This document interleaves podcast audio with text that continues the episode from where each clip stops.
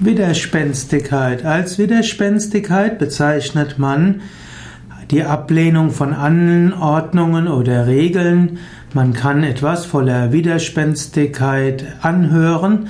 Widerspenstigkeit bedeutet auch die, eine Handlung, in der man dem entgegengeht, was man vereinbart hat. Auch die Haare können manchmal widerspenstig sein, das heißt nicht gut zu kämmen sein. Widerspenstigkeit heißt Renitenz, Störrigkeit, Unbotmäßigkeit.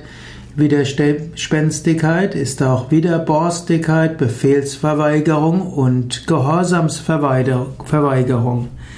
Widerspenstigkeit kann ein Vorteil sein, insbesondere wenn es darum geht, widerspenstig zu sein gegen unethische Sachen.